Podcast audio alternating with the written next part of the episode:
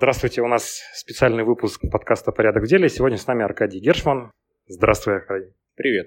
Вот мы сегодня находимся на форуме, и у нас идет обсуждение в основном в кругу экспертов, в кругу общественности и властей. Хотелось бы эту несправедливость немного исправить и поговорить о роли бизнеса в формировании городской среды, в формировании удобства и как это все должно взаимодействовать. На сегодняшний день я вижу, что бизнес слабо задействован в дискуссии, и ему предлагается в основном в предложенных для него условиях пытаться развиваться, пытаться арендовать какие-то места там в благоустроенных, так скажем, общественных пространствах. Существуют ли, может, какие-то практики мировые, я не знаю, может быть, как бизнес вовлекается в том числе, может быть, в принятие решений по поводу судьбы городской среды? Смотри, то, что они привлекают в Кирове, это общая проблема для России, потому что ну, вот у нас такой стиль управления, что закрытость не показывает дураку полуработы, мы знаем все лучше, и из-за этого возникает очень большой кризис. И там самое массовое проявление мы, наверное, видели в Екатеринбурге в этом году, когда там решили немного застроить главное место города около пруда, с которого все начиналось. И, собственно, появился такой городской конфликт. Понятно, что бизнес, наверное, особо так не может вылезать и громко кричать вот о своих проблемах, потому что элементарно, ну, опять же, мы здесь ходим немного в политику, то, что нас не трогают, это хорошо. Потому что, к сожалению, государство у нас ассоциируется и небезосновательно с довольно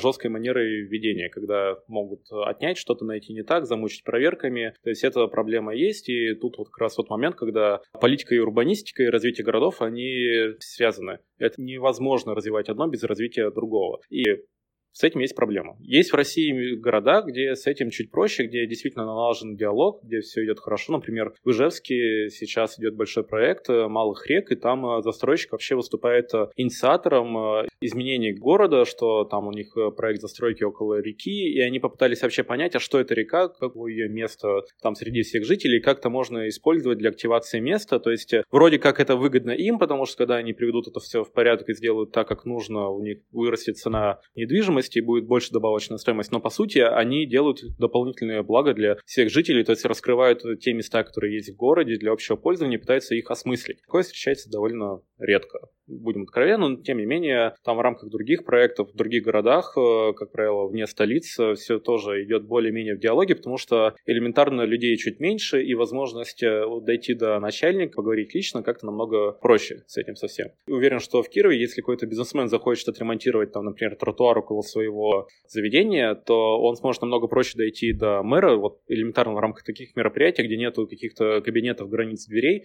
подойти объяснить, если там, например, снизу идет сопротивление исполнителей. Потому что, будем откровенны, еще вот наше устройство муниципальной и государственной власти очень не любит инициативы какие-то. Если есть какой-то регламент, и все привыкли в нем работать, то любое посягательство на него воспринимается в штыки, потому что ну, просто нет таких целей, нет таких KPI. Чего к нам пришли, мы и так неплохо работали. А все-таки, когда дойти до какого-то человека, который принимает решение проще, то есть сдвинуть э, вопрос с мертвой точки тоже намного проще. Я правильно понимаю, что когда в обсуждение включается в том числе бизнес для жителей, во-первых, это воспринимается намного проще, а во-вторых, э, реализация идет быстрее и менее проблемно. Совершенно верно. И, собственно, вот есть такой термин, как соучаствующее проектирование, когда, условно, жители, бизнес, то есть те пользователи, которые будут, э, как ни странно, пользоваться местом, их зовут на этапе подготовки концепции, формирования технического задания, чтобы вообще понять, чего они там хотят видеть. Как они это место будут использовать, и да, это немного удлиняет сроки там благоустройства того же какого-нибудь, но зато эффект намного круче, потому что люди получают не какую-то там детскую площадку, при том точно такую же, как во всех дворах по соседству, а что-то такое, что действительно им нужно. И в том числе зовут именно бизнес, как людей, которые тоже... Ну, то есть как, город состоит из жителей, из бизнеса и из администрации. Получается, что бизнес э, с людьми платит налоги, за счет этого управляется город. Есть какой-то единый орган более-менее. У нас все считают, что это такое ну, опять же, закрытое сообщество и то, что им делегировали принятие решений, на самом деле люди сейчас хотят участвовать в жизни своего города, и это очень круто. Это показатель просто того, что общество немного изменилось, а система все еще немного работает по старым каким-то принципам. И если мы возьмем тех же самых урбанистов, то, например, в Штатах урбанист — это скорее как медиатор таких городских споров, который вот есть вот город, жители и бизнес, и урбанист приходит и сажает всех за один стол, и как раз пытается найти какое-то удобное, хорошее решение абсолютно для всех. Вот, у нас, к сожалению, это вот только все начинает немного проступать, но я верю в светлое будущее этого процесса. Я правильно понимаю, что здесь э, в основном не заинтересованность во взаимодействии лежит э, в плоскости того, что разные интересы, и люди, людям кажется, что если мы позовем принять участие другую сторону, то мы только проиграем от этого. Да, у нас большая проблема, что люди просто не разговаривают друг с другом. То есть есть проблема коммуникации, как э, все пытаются закрыться там, не знаю, в своих квартирах, в своей машине и вообще пытаться существовать отстраненно от всего другого города. Но город это как скопление жителей, где есть разные группы интересов, где есть разные стейкхолдеры. Без диалога невозможно его развивать. И опять же, вот мы все наблюдали в 90-х, к чему приводит, когда люди не общаются друг с другом или общаются по методам устранения друг друга, вот, и к ни к чему хорошему это не приводит. Цивилизованное общество, цивилизованные умные города вот как раз складываются из диалога. Ну и в том случае мы не получаем ситуацию, когда у нас нету, например, коммерческой недвижимости, и люди начинают в хрущевках переделывать квартиры на первых этажах, потому что, ну, все-таки трафик есть, и мы хотим зарабатывать. Это немного другая ситуация, потому что архитектура — это всегда отражение политического строя и экономики, в том числе, во многом даже экономики. И, собственно, в СССР была плановая экономика, не было частного бизнеса, и поэтому можно было открыть один универмаг на весь район и как бы оставаться довольным. Сейчас экономика опять рыночная, и застройка должна меняться, и, собственно, есть спрос, и будет и предложение. И в этом плане мы видим, что какие-то дореволюционные дома, они как э, были востребованы, как отвечали каким-то нормам за счет более гибких решений, они продолжают это делать, а вот именно хрущевки и вот такие спальные районы, они уже начинают отмирать и становиться, ну, то есть приходится придумывать костыли, чтобы что-то с ними сделать и как существовать дальше. Это решается там в том числе и реновация. Реновация это не в плане как в Москве, потому что в Москве это просто идет снос и застройка новой, а именно реновация, которая умная, когда как раз люди, людей спрашивают, что им не хватает, и точно решает какие-то проблемы, то есть, знаете, не отрубают ногу, а работают скорее аккуратно скальпелем. Наверное, не надо забывать, что все-таки после того, как проходят форумы, проходит выработка каких-то решений, то, о чем мы говорим, как будь то застройка, перевозка людей, не знаю, укладка плитки, это все-таки уже бизнес. То есть это в любом случае, даже если это муниципальный вопрос, он разыгрывается с торгов, и само выполнение работы это уже, ну, как бы коммерческая деятельность. Люди, которые это делают, они хотят заработать. Может быть, а, есть какая-то статистика или исследование на тему того, как влияет, например, то, что мы делаем на рабочие места, на налоги. Потому что когда мы придерживаемся концепции, что у нас в городе главный автомобиль, то мы забываем про все остальное. У нас условно есть один подрядчик, который умеет класть асфальт, его работники, есть асфальтный завод, есть укладчики, какой-то парк и одно количество людей. Исследована ли тема, что когда мы начинаем развивать, скажем, разные области, как увеличивается поступление в бюджет или как увеличится количество занятых? Такие исследования есть, и все, собственно, они подтверждают, что если вы развиваете город только для автомобиля, то ваш город умирает. Пример Лос-Анджелес, который самый автомобильный город мира, который, по сути, уничтожил собственный центр, потому что он был, на самом деле, похож примерно на Киров, на любой другой европейский город, потому что все-таки он застраивался в в 19-18 веках. В 20 веке появляются автомобили, они начинают просто расчищать город под парковки, под эстакады. И сейчас это город, который больше практически всех стоит в пробках, и они приняли, по-моему, года два или три назад решение, что из городского бюджета больше они не будут выделять деньги на развитие именно города в сторону автомобилей. То, что все деньги они будут тратить на общественный транспорт, на развитие велосипедизации и на пешеходов. И в том числе в тех же штатах есть проекты, которые вот они 50 лет назад проложили какой-то хайвей по жилому району, разрезали его, превратили жилое пространство в асфальтовую и бетонную пустыню. И сейчас они все это сносят и застраивают в том числе эти районы, то есть восстанавливают городскую ткань. Потому что, ну, как ни странно, это выгодно для всего города. Это, ну, собственно, да, есть подсчеты исследования, что да, это все намного выгоднее. Опять же, те же европейцы посчитали, что если они будут делать велодорожки, то они будут получать намного больше доход в бюджет, то есть, точнее как, они будут экономить деньги там на экологии, на медицине, на всем прочем, на более эффективном использовании, использовании пространства. И за счет этого строят велодорожки, они, например, расширяют улицу для автомобилей. Правильно я понимаю, что помимо того, что мы а, экономим свои будущие расходы, да, то нам еще в эксплуатации, нам еще, так скажем, статья сноса нас потом не будет беспокоить. Ну, мы все равно придем в тупик. Сноса чего? Условно тех же там микрорайонов, которые сейчас сносятся, эстакад, которые сносятся под дороги. То есть, когда мы поймем, что это все не работает, ну, демонтаж тоже будет стоить ведь отдельно, отдельную копеечку. Естественно. Там проблема даже не демонтажа, а использования этих ресурсов. Потому что строительный бизнес, он генерирует очень много отходов, и там, по-моему, 50% отравления вот экосистемы там, планеты происходит за счет именно строительной отрасли. Возведение, логистика, демонтаж, вот все эти отходы. И непонятно, что с ними особо делать. И, собственно, если мы закладываем какие-то гибкие решения, что там нам без сноса можно что-то переделать, то, естественно, это наши будущие потомки скажут нам спасибо за это. Еще последний, наверное, вопрос спрошу. Вот в Кирове давно уже идет обсуждение насчет пешеходной улицы, что неплохо было бы какую-то улицу закрыть, например, сделать э, из нее общественное пространство. Довольно долго диалог шел как раз насчет улицы Спаской, в которой уже есть пешеходный участок. Но вот э, буквально неделю назад было у нас общественное задание для проектирования для оврага засора. И одно, одно из предложений было как раз, что улицу Горбачева, которая идет вдоль оврага, как раз вот закрыть для движения или ограничить движение автомобильного транспорта и сделать по верхней части оврага велопешеходное преимущественно движение, чтобы, во-первых, сэкономить на строительстве, так скажем, подземных переходов э, между оврагами, которые пришлось бы делать, и, во-вторых, получается, что объединить именно улицу с общественным пространством в виде оврага, где бы мог уже развиваться и бизнес, и какие-то нужды там в виде тех же там туалетов, кафе,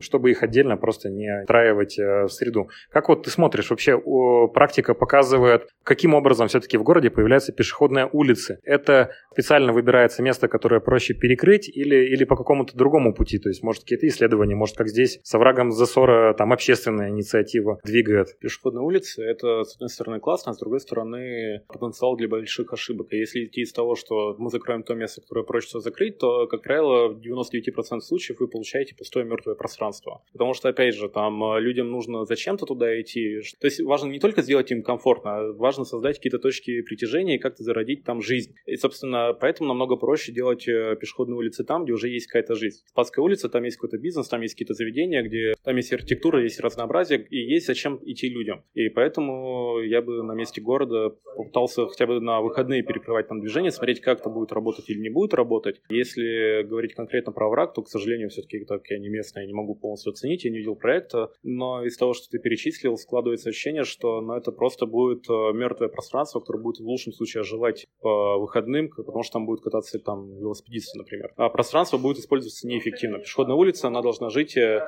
каждый день и при том довольно насыщенно. А если только по выходным у вас место работает, то значит что-то пошло не так. Ну, здесь идет в том числе ведь о создании. То есть сейчас он мертвый как раз из-за того, что а, не благоустроен. То есть он, по сути, зарос, и, в принципе, та часть, которая обустроена, она пользуется довольно стабильным спросом у кировчан. Опять же, делать, зародить жизнь место очень сложно. И это большая градостроительная работа на всем уровне должна быть. То есть элементарно, откуда люди будут туда приезжать, на чем они будут приезжать. Если они будут приезжать на пешеходную улицу на автомобилях, то, видимо, что-то пошло не так в городе. Потом уже опускаться ниже и там до уровня конкретного дизайна, с уровня всего города до, не знаю, рисунка мощения, например. Просчитывать проницаемость места, плотность вокруг. То есть это большая задача. И вот поэтому как раз намного проще сделать там какие-то удобные пешеходные пространства там, где уже сформировалась жизнь. Да, возможно, это поставит, я извиняюсь, раком весь город, но если мы возьмем опыт того же Копенгагена, то свои пешеходные улицы они начали делать в 60-х годах, и они начали делать их в центре как раз для того, чтобы закрыть транзит через него. Да, они искусственно делали пробки, но в том числе за счет того, что они сделали эти пробки, часть людей пересела из автомобилей там в общественный транспорт на велосипеде или стала больше ходить пешком, потому что это стало удобнее и привлекательнее. У них была большая градостроительная цель, и они понимали, зачем они это делают, и начали с центра, и да, они специально начали делать неудобно автомобилистам. Но в итоге мы, это все закончилось тем, что сейчас это один из самых комфортных городов для жизни в мире. Нужно иметь какую-то общую цель, не просто, что мы хотим вот сделать хорошо это место. Нужно ставить себе цель, а зачем мы хотим его сделать хорошо. Кто сюда будет приходить, чем будет пользоваться. И нужно верить, что если мы сделаем просто пешеходную улицу, то там на ней кто-то обязательно появится. Это очень э, глупый, к сожалению, мотив. И надеюсь, что Киров избежит ошибок и не пойдет по пути самого простого решения, будет все-таки думать и общаться с людьми. Помимо всего, это же довольно большие деньги будут тратиться. Если нет в городе сложившихся экспертов, компетенций и хороших исследований на эту тему, то, наверное, может стоит более аккуратно подходить к такому вопросу, потому что не будет работать и переносить налоги обратно. К сожалению, наши города слишком богатые, потому что часто они делают очень глупые решения, которые нужно, нужно исправлять. И у нас все пытаются сэкономить на проекте, на анализе, как это больше выделять денег на строительство. По идее, нужно наоборот. То есть нужно долго, вдумчиво проектировать, не жалея денег, а возможно потом сэкономить на проекте, сделать какие-то решения чуть проще, но они будут качественнее, и эффекта от этого будет дольше. То есть ты долго проектируешь, быстро строишь. А у нас, э, как правило, вот почему-то наоборот все происходит, и в итоге деньги тратятся. Вот как с улицей Спасской. Там меняли асфальт, но при этом ничего не улучшили. Почему? Ну, давали вот деньги только на это. Поэтому мы потом попросим деньги на то, чтобы потом переделать. То есть получается, что то, что можно было сделать за один год сразу, делают дважды. И при том э, одну работу будут переделывать ради другой работы. Это показатель того, что деньги есть, а вот именно возможности организовать как-то процессы и найти какие-то другие варианты. Вот с этим уже проблемы. А как ты думаешь, это ведь не просто так происходит? Может, э, у нас в обозримой перспективе все-таки будут появляться механизмы, чтобы не в рамках одного года, потому что бюджет это, это бюджет, там довольно строгое регулирование, и, так скажем, муниципалитеты, они пытаются все это сделать быстро, в том числе потому, что бюджетная процедура в рамках одного года, они должны полностью закрыть проект, они не могут себе позволить там два года проектировать, потом полгода пробовать, потом еще два года строить. Всегда можно найти варианты. Наше законодательство глупое, тупое. Сделать что-то хорошо может скорее вопреки всему и вся, но тем не менее есть варианты, есть лазейки, то есть элементарно, там, не знаю, если разбить на очереди